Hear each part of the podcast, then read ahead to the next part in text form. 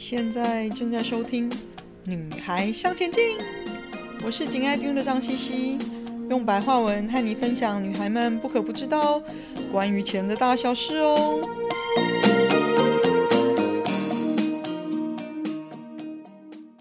欢迎收听三十集，如何可以十年达到自己想要的退休目标呢？很多人常常问啊，要有多少钱才能退休？其实每个人的退休生活支出跟生活形态其实预期的不太一样，怎么说需要的金额当然也不一样喽。那坊间有不少的文章会给个数字，比如说一千五百万啊，加上要年收益率四十呃四个 percent 才可以退休啊。其实这些都是可以自己算的嘛。与其听别人说，不如自己算算，才能真正贴近自己的需求啊。我们在第十集“勇敢设个财富目标，一起向梦想前进吧”当中，我们走过如何设好你的目标，数字化。以现在，如果我们要设的财富目标是我们想要退休，那退休之后，我们每个月，进而每年到底是需要多少钱呢？另外，我们也在第二十二集“如何计算自己的身家”当中，了解自己的财务现况，知道自己现在的现在有的可投资资产是多少。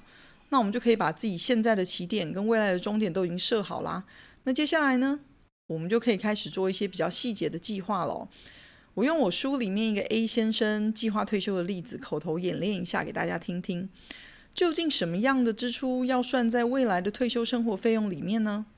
可以用你现在的生活费用支出作为参考，加减项目跟费用。清楚的会比较清楚的感觉，说跟你现在生活水平的差距在哪里哦？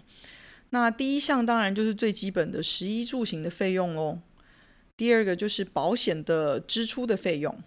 第三个就是税的支出。那要提醒大家一下哦，如果你在算收入的时候已经是用税后的数字算的话，那就可以不用再把税的费用列入考量当中哦，不然就重复算啦。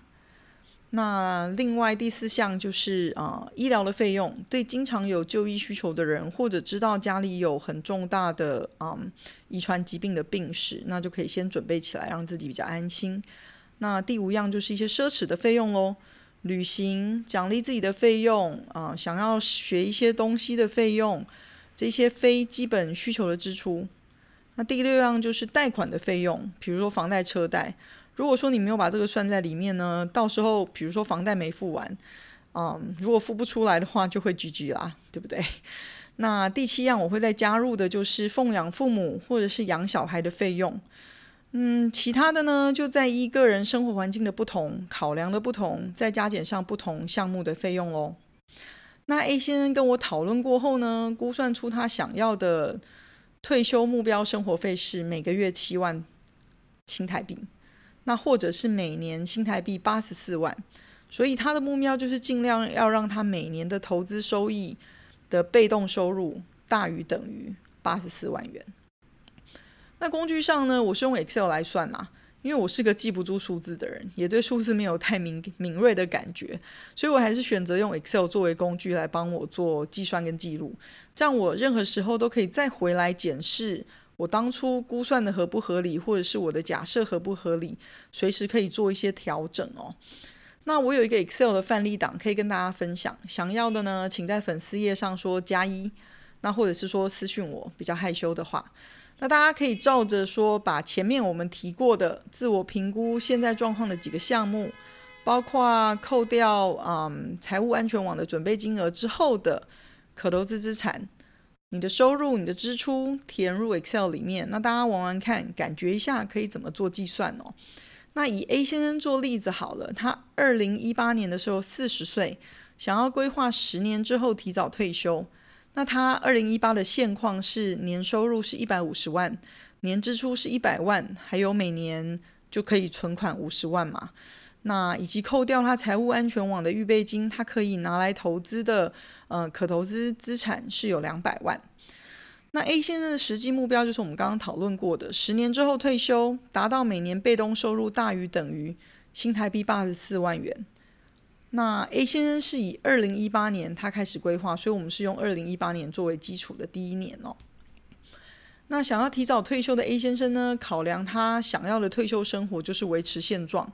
只是不用工作，那现在的生活支出包含房贷跟所得税的支出，还有他想要的舒适生活的支出，另外还有大概一年两次的海外旅游。那第一个需要考量的呢，就是他还在付房贷，所以在他六十五岁之前，除非他提前还款或者是卖掉房子，不然就是要把贷款还是算在日常支出的费用里面。那税的支出会因为他退休没有主动收入而减少哦。嗯，目前生活上的支出加上房贷的支出，预估每年是新台币八十四万元，稍微少于他。目前每年的支出一些，他目前每年的支出是一百万嘛，所以这是合理的。因为通常退休了，没有了主动收入，生活会简单一些，然后还有税金的减少就差很多咯。那我们就具体化他想要的退休生活，以每个月基本支出七万元作为目标，看看他何时可以得到提早退休的财务自由状态。那也看看他需要达到多少的目标投资收益率，才可以满足他的需求，在十年后退休哦。在 Excel 上呢，我们就先列出来。第一项就是你接下来十年预计的收入是多少？这里指的收入呢，就是你的主动收入，也就是你朝九晚五工作所领的薪水，或者是你主动经营生意或者是事业的所得哦。那在这里有关计算啊、年收入的提醒，就是第一个，你在收入列如果填入的是税后收入，那在支出的地方就不要再把税再算一次。那或者是说你在收入列的地方填入你的税前收入，也就是说你的年薪，那就把税的费用要记得加在支出的部分。那这个部分大概是比较多人采用的，那这样才不会高估你的收入。记得我们的保守原则吗？另外，假设之后十年可能的加薪幅度作为自己未来工作薪水收入的预测跟目标哦，A 先生依据他对自己工作的观察跟他的产业。呃，设立了他自己收入的基本假设。他假设从二零一八年开始，未来十年的薪水成长率为每六年才加薪一次三个 percent。他认为这对他来说已经是很保守的预估哦，由于他所处的产业。那第二项就是接下来列出你未来十年预计的支出是多少。未来的支出也是以现在的支出作为一个基准考量哦，觉得自己可以节约支出到什么样的状态，或者是支出的状态可以跟着收入状态的假设增加，嗯，由此推算出一个合理的未来每年的啊、收入支出列表，也由此可以推算出来你存钱的目标，嗯，把这个拿来当做规划自己任性花费的一个规范啊。所以 A 先生假设。啊、生活支出在未来的十年就维持现况，年支出一百万，这对他说是一个舒服的支出水准。他觉得先这样，如果算出来觉得目标太远，他觉得想调整，我们再来调整。OK，那第三样呢，就是我们可以把 A 先生从二零一八年开始，接下来的十年甚至十五年的年收入支出都可以用 Excel 列出来。那当然就可以马上算出来 A 先生在接下来的十年每年有多少的存款。那再把他当年的存款于下一年滚入他的可投资资产，所以他二零一八年存五十万，那二零一九年就把他这存的五十万加入他二零一九年的可投资资产。整个 Excel 最复杂的地方其实只有两个，而且都在范例档里面帮你设好了，所以觉得不难的人甚至都可以自己写，自己做你自己的版本哦。嗯，基本的算式就只有两个。投资而来的被动收入等于你前一年的可投资资产乘以当年的目标收益率，还有另外一个就是当年的可投资资产等于你前一年的可投资资产加上你前一年的存款加上你前一年的被动收入总额。所以举个例子来说，嗯，二零一九年 A 先生的可投资资产。是他二零一八年可投资资产加上二零一八年的存款，再加上二零一八年的被动收入总额。那做到这里，了解你自己的收入跟支出的状况，就可以很清楚的知道自己可以存多少钱下来。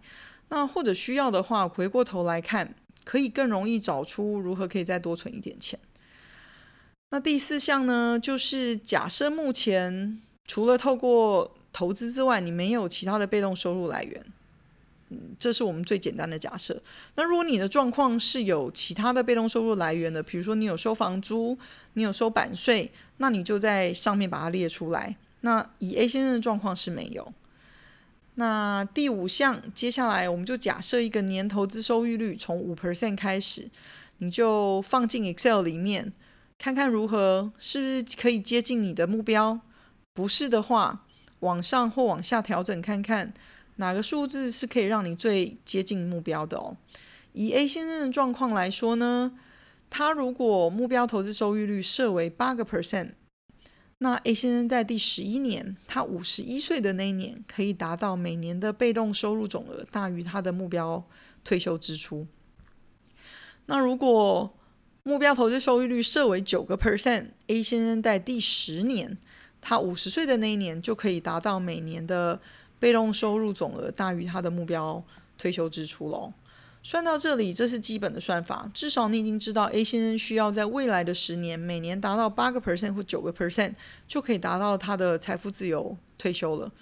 那更有兴趣一点的呢，可以试试看算得更久远一点，来看看 A 先生钱到底够不够用啊？毕竟这么早退休，最怕的就是什么？钱不够用。所以我们算来做一个参考嘛，对不对？那前面我们如果说以目标投资收益率为九 percent 当做基准好了，A 先生在第十年五十岁那一年就可以达到他的退休目标。那我们再来做几个假设，就是 A 先生如果在五十一岁到六十九岁，既然已经是退休了，呃，他想强想想享享清福的话，退休也可以去保守一些。所以假设这段时间的目标投资收益率降低为六个 percent。那另外就是说，A 先生六十五岁那一年，房贷其实已经缴清了，所以那时候的生活费也会大幅再降下来。或许那时候的目标支出就不用到八十四万那么多。那第二个假设就是说，他七十岁到八七十岁到九十岁那一年，可以再更 relax 一点。假设这段时间的目标投资收益率降为三个 percent 好了。另外就是在假设 A 先生不打算留现金，只留房子下来给下一代。那他从五十一岁到九十岁的这段时间呢，算出来他的被动收入总额会小于他的目标退休支出，所以他的支出会慢慢吃掉他的可投资资产的总额哦。那但因为 A 先生不打算留现金给下一代，所以我们就来看看说他这些钱到底可以让他用到几岁哦。那算出来的结果呢，如果所有的假设都有达到。A 先生的所有的现金会在他八十八岁那一年用完，八十九岁就是当年现金就不够用了，所以你就可以知道说，其实就算他后面的目标投资收益率降下来，嗯，费用也还是这么多，他还是可以用到八十八岁、八十九岁。那如果想再玩玩的话呢，另外再加上一个假设。嗯，我觉得蛮有趣的，就是八十岁到九十岁，你都已经八十岁了，你不会想要花再花时间管理资金的吧？可能每天发发呆、晒晒太阳，嗯，到处走走、散散步，身体健康是最好的。那假设这段期间的目标投资收益率降低为零个 percent，就是不用做投资喽。那所有的现金会在 A 先生八十七岁那一年用完，八十八岁那一年现金就不够用，其实只有差一年哦。那以上算出来的结果呢，可以作为 A 先生一个长期财务管理的目标参考。他可以依照每年的实际的情况再来做一些调整，或者是说，在这么多年下来，如果他随时有一些新的财务目标可以再调整，他就可以再把它加进来哦。比如说，诶，他突然想说，我想要买第二个房子，拿来当投资用，拿来收租，那就可以再把它加进来做一些计算。那回过头来。我们得到结果了，那如何评估跟调整计划呢？以 A 先生来讲的话，其实我们有几个基本的准则。我们拿 A 先生来做个例子。第一项呢，就是检查你的目标或者是你的假设对你是否切合实际哦。如果 A 先生觉得算出来需要达成各方面的目标假设太困难了，那就来找出来到底哪一个太难达成，我们再来调整。可以调整的。其实支出、收入、存款、达成目标的时间、你目标退休生活的支出等等，这些都会有不同的呃目标收益率的结果。第二个，你就要检查说你的目标收益率是不是可以达到。那 A 先生要检视的是说，诶，这样假设的都合理，那算出来的目标投资收益率十年九个 percent 对他来说是不是 OK？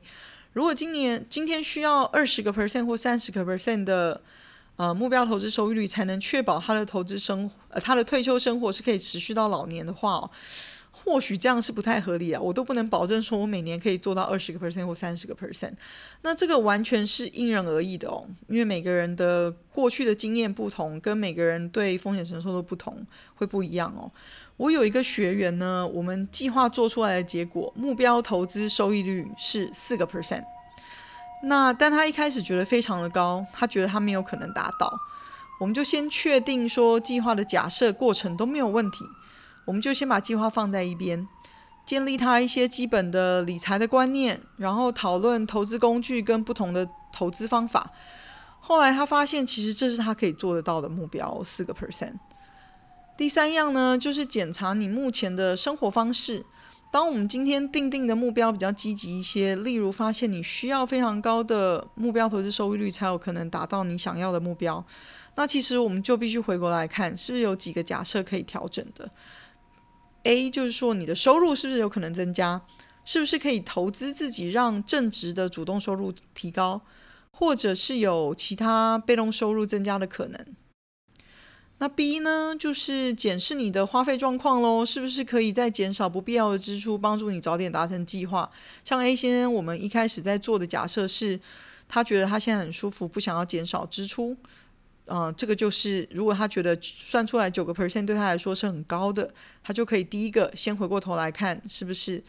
省一点钱，是不是可以帮助他，呃，可以不要做到这么高的目标投资收益率。那 C 呢，就是增加你的可投资资产，重点就是说增加资产，你的本金就会越来越大，在同样的时间内需要的目标投资收益率就会变小哦。那第一就是说，你想要以时间换取空间。如果延长个两三年，你的目标投资收益率就可以大幅的下降。那最主要呢，每个人实现目标的能力跟空间有一些不同，必须要对你自己诚实。如果这真的是你想要达成的目标，你是不是可以给你自己一些动力，去尽力做到你想要做的，去完成这个计划，达成自己的梦想哦？我最常听到不愿意理财的原因呢，就是好麻烦啊，我不知道如何开始啊。让别人帮我做就好了嘛，等等。那把责任都托给别人的话呢，之后不要怪自己的钱在别人手中变小，或者是完全没有喽。很多来找我的人都是因为这样子的关系哦。其实计划的部分虽然听起来琐碎，但走过计划的这整个程序呢，对你的个人投资理财来说是一个非常值得做的功课哦。而且其实真的算来算去，就只有加减乘除啦，像玩大富翁一样，很有趣啊。下一集呢，我们就来谈谈，如果社会新鲜人想要以十年作为目标买房的话，可以怎么做计划呢？今天的分享就暂时到这里喽，希望有带给你一些新的发想。听完记得赶快给我们一个评价，有空和你的闺蜜们分享《女孩向前进》哦。